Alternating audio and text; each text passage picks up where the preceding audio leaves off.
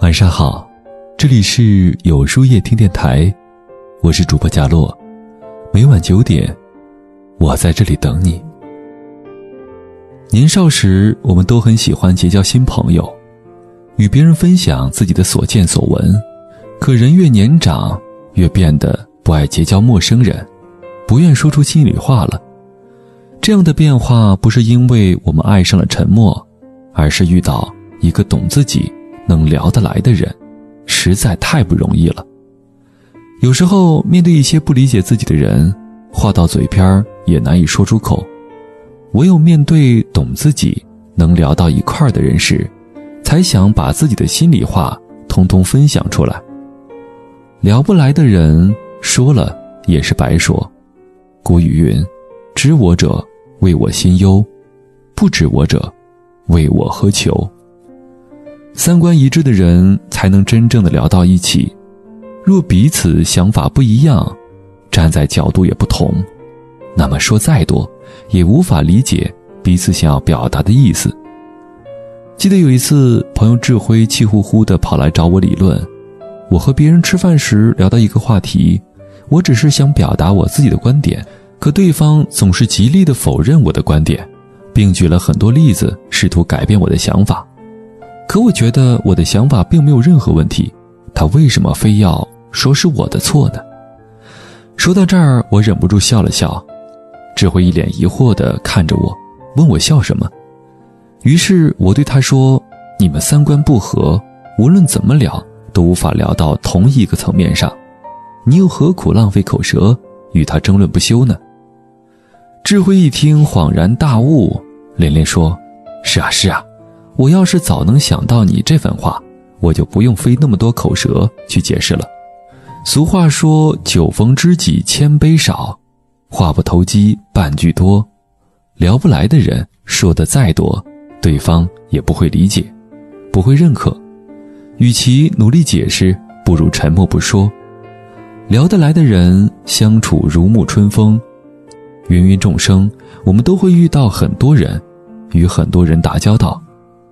有些人聊着聊着，总会让我们紧皱眉头，坐立难安；而有些人聊着聊着，总会让我们欣喜若狂，舒服自在。选择聊得来的人相处，才能更好的一起成长，一起进步。作家鲁迅曾经在母亲的撮合下与朱安成婚，然而，两个人在一起后甚少交流。有一次家庭聚餐时，鲁迅聊起自己在国外曾经吃过一种精致的糕点，朱安为了迎合鲁迅，便说道：“是呢，这种糕点很好吃。”我也吃过，鲁迅一听，立刻沉默不语，因为他知道，朱安在说谎。这种糕点在国内并没有售卖。渐渐的，鲁迅觉得和朱安交流很吃力，似乎怎么聊都难以找到共同话题。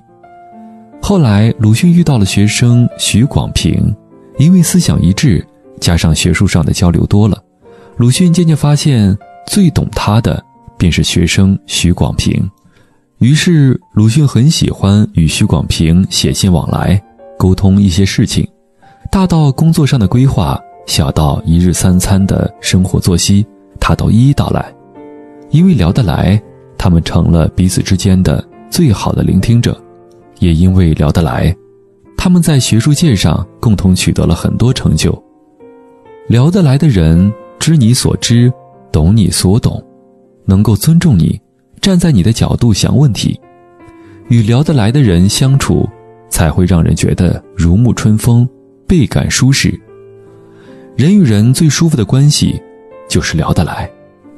之前在网络上看过一段印象很深的话：聊不来，是源于对彼此的信念和价值观的不认同。这份不认同让两个人越来越陌生，先是不和，继而情绪失控，最后。难以包容，而聊得来是彼此价值的肯定与接纳，它会使两个人在心理上的距离日渐趋近。人与人的关系就像磁场的两端，聊不来的人只会相互排斥，无论再靠近，彼此都无法连接在一起；聊得来的人反而相互吸引，只要远远一瞧，就能够自然而然的往对方靠近。人这辈子会与许许多多人接触、相处和沟通，但不是所有人都能和你聊得来，能够理解你说过的话，认同你所表达的看法。所以，我们不必迎合所有人，也不必花时间与聊不来的人解释你自己。要知道，活在这个世上，待人接物本就很累，选择和聊得来的人交往。才是最舒服的相处方式。经历了半生，走过很多路，也见过许多人，接触的人多了，渐渐明白，有一个聊得来的人与自己促膝而谈，真的很难得。正如庄子所言：“君子之交淡如水，彼此能够真实的做自己，无所顾忌的畅所欲言，不用担心找不到话题。”不用烦恼和解释你的表达，这样的相处状态，才是最好的。那么，今晚的分享就到这里了。每晚九点，与更好的自己不期而遇。今天的互动话题是：你有多久没跟人说过心里话了呢？欢迎大家在留言区告诉我吧。在后台回复“晚安”两个字。获取今夜晚安寄语，注意，不是在留言区哟。喜欢今天的文章，请在右下角点击再看，并分享到朋友圈去吧。也可以在公众号里搜索“有书夜听”，收听更多精彩。我是主播贾洛，晚安，有个好梦。